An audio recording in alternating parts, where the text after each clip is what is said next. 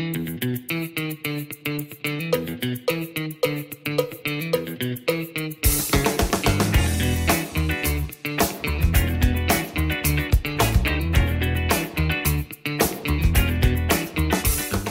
大家好，这里是股气，欢迎大家收听我们的节目。那上一集我们讲了台湾人最爱定存定存买的前十档股票，那今天我们来就来讲 ETF，台湾人最爱存的十档 ETF 到底是什么呢？那 ETF 是什么？简单来说，它就是股票型指数基金。呃，再更简单来说，就是一次买进一篮子的标的，一些债券、股票啊、外币等等的投资商品，等于有点分散风险的感觉啊。所以 ETF 的风险，第一个就是所谓的分散风险，因为你买了很多的嘛。那第二个问题就是，第二个好处就是二级市场快速买卖，这是什么意思？呃，你要买一篮子的东西，其实你买基金也可以，但是基金在买卖中间有一些时差等等问题，很麻烦。对，那 ETF 它就可以像股票一样，你随时可以买，随时可以卖，所以它的好处就是它在分散风险的同时，流动性也很方便，是这样子。那以前也是嘛，很多投资朋友就会问我说：“哎，他开始存股了，他开始买第一只股票，那他不想买股票，他想买 ETF，他就问我要买哪一只 ETF 比较好。”那其实就跟我们上一集讲的一样，呃，我一开始一定会说你买最擅长的产业，如果你没有比较擅长的产业的话，那你就买最热门，因为资讯很多。对，那定期定额买 ETF 是好事吗？其实跟股票一样，定期定要买不一定是好事。如果你看得懂趋势的话，你在比较好的时机买，你就胜过别人存好几年的绩效，确实是这样子。那还有 ETF，还有第二个问题，就是第一个它会有管理费的问题。你买股票就是买股票，但你买 ETF，它其实会每年收管理费，或是每个看依照每个 ETF 的习性不一样，但其实通常都是每年会收管理费。那第二个就是折溢价的问题，对，这个都是 ETF 比较麻烦的地方。那我们未来会针对折溢价做一个专题，因为折溢价可以让你赚钱，也有可能让你赔钱，它是一个比较特殊的现象。好，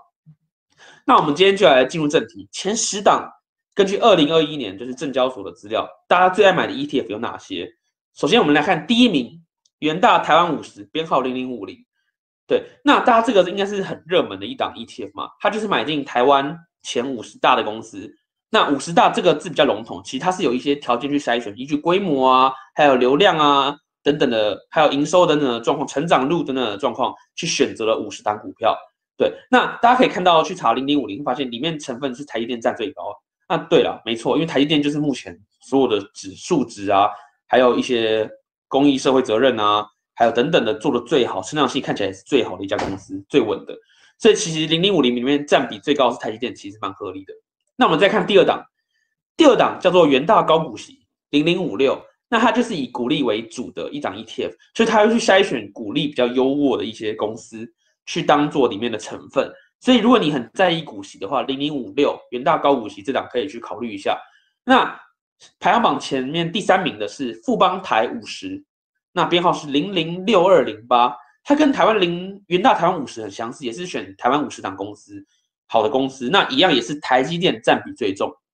那有人就会问说，哎，第一名元大台湾五十跟第三名富邦台五十，到底要买哪个比较好？其实两个的差别在于一些手续费还有流动性的差异。手续费来说，因为富邦台它刚出来，所以其他的手续费比较低，所以去吸引很多人进去买，所以很多人会觉得，哎，富邦台好像就比较划算。但是 ETF 最重要的是流动性，它跟股票一样嘛，有些人会被套牢，有些人会被被就是住套房，对不对？那都是流动性出现问题嘛。所以今天呃，元大台五十说实在的啦，它第一名，它比第三名的富邦台五十的流动性高很多。所以其实如果这手续费你觉得根本没差多少的话，我个人还是会觉得元大台五十比较好一点。对，那第四名是所谓的富邦公司治理，那编号是零零六九二。哎，什么是公司治理？其实大家公司治理就是，大家我们常常听到最近很多人会注重企业永续啊、企业社会责任啊、ESG 啊、CSR 等等，应该听过这些名词吧？对，因为注重最近的不管是国际还是台湾，呃，有一部分的族群开始比较注重这一档，他觉得公司不一定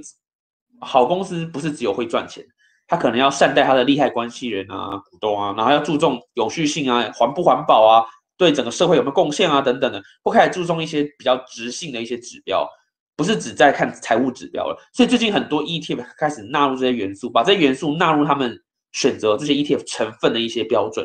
所以第四名富邦公司治理零零六九二，它就是把一些公司治理的概念，把一些直性的因素也纳入去帮大家选择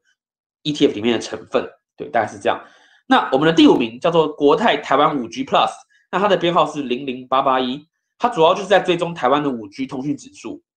就是呃，大家可以去查台湾五 G 通讯指数，它会让这档 ETF 跟这个指数的走势差不多。对，所以如果你觉得未来这档五 G 的指数会不断上涨，那你可以直接买这个国泰台湾五 G Plus 比较方便。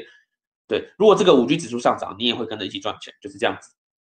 那第六名叫做元大台湾 ESG 永续，哎，有没有听到 ESG 永续？其实就跟刚刚我们第四名讲的富邦公司治理的概念很像。那它的编号是零零八五零，它也是在强调一些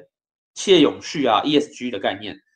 希望对社会是有反馈的，然后是能让公司永续持续走下去的，然后对利害关系人是好的。它同样也是这个概念。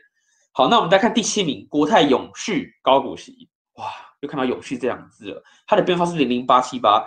那它就是把高股息的特性，还有我刚刚讲前面讲的企业社会责任 ESG 企业永续的这个概念也加进来，去帮你用高股息加永续性的这个概念去选择它里面的成分。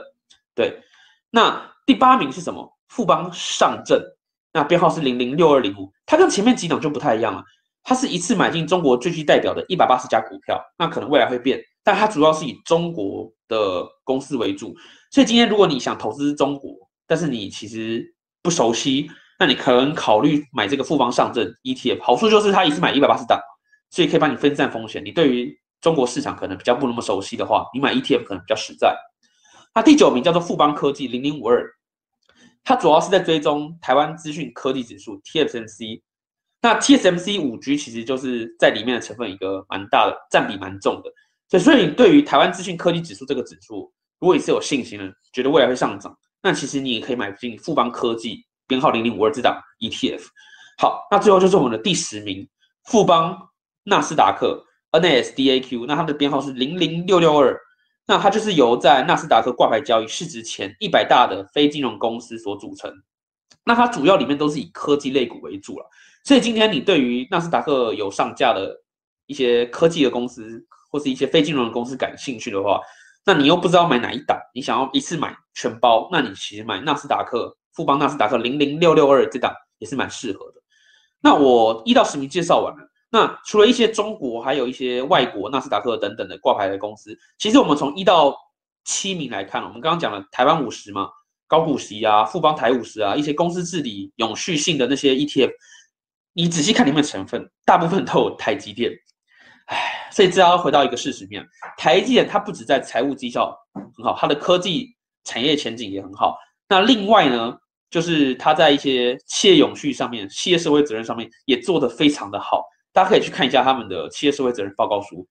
那就会发现，哎，他们也是榜上有名，每年都有得奖。所以很多人在吹捧台积电，我觉得你不能说他吹捧，因为台积电目前看起来就是真的那么猛，我自己也觉得蛮猛的。对，好，那欢迎大家，呃，谢谢大家收看我们今天的节目。那如果喜欢股气的朋友们，欢迎能在下面订阅。那这一到十档的 ETF，如果你对于哪一档特别有兴趣，或者想要深入了解的话，麻烦在下面赶快留言给我，我会马上出一篇专题，在解析特定的 ETF 给大家听。好，谢谢大家，今天直播到这里，拜拜。